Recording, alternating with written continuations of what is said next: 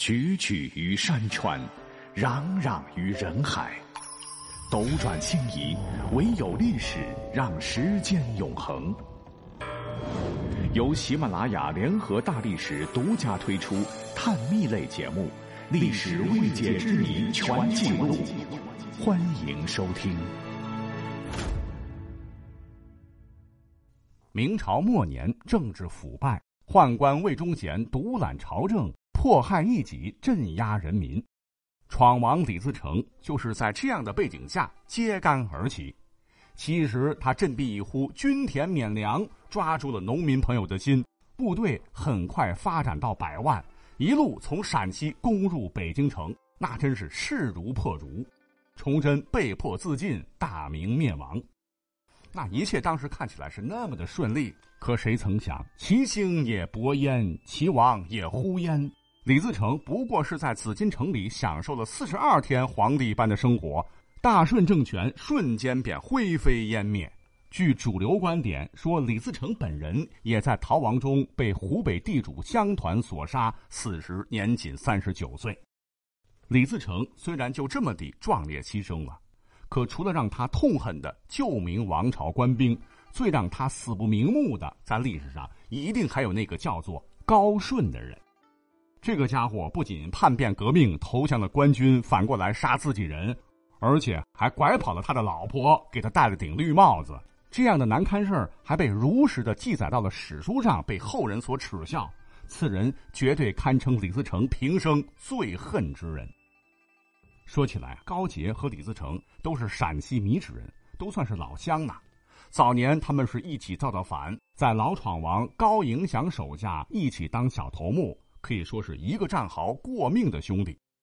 一六三四年十月，当时的李自成还没进北京呢，部队被明军围困在陕西的陇州。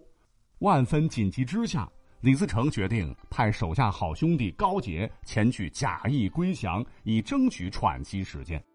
高杰果然没有令李自成失望。当时明军领头平叛的人叫贺人龙，也是迷之老乡。经过一番游说，对方没有再逼得太紧。过了几日，由于连续阴雨，贺人龙找到了高杰，称后勤补给不足，看看能不能给他们支援一点这看起来明显是一次机会，高杰便及时的上报给了李自成。李自成当即批准，并责成高杰全权负责这件事儿。但李自成万没想到，出大事了。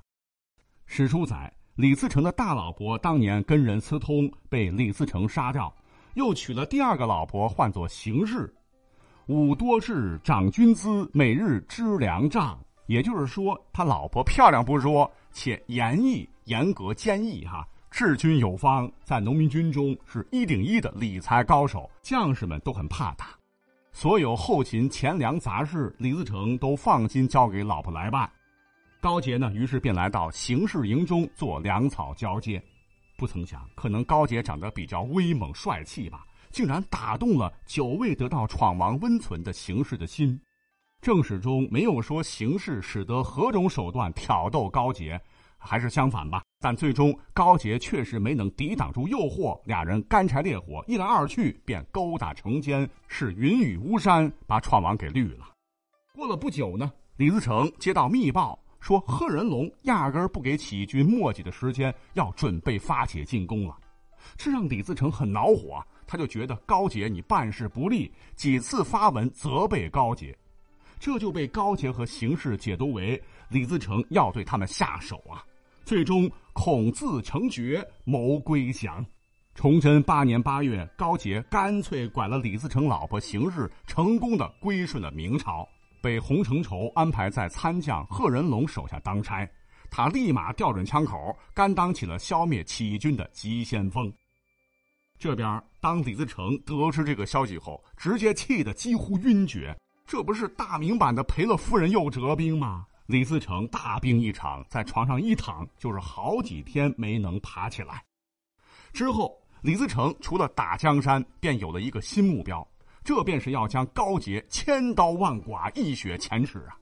但很遗憾，当李自成进了北京，高杰早就逃到南方，成了南明的重臣。再后来，李自成那真是泥菩萨过江，自身难保，就再也没有报仇的机会了。不过，这个敢给闯王戴绿帽子的男人，结局的也不是很好。据《明史》记载，清兵入关，南明也是摇摇欲坠，一心一意想替大明恢复江山的高杰，前往睢州说服有叛明迹象的总兵许定国。史书载，定国伪恭顺，多选计士节，而以二计偶一族寝。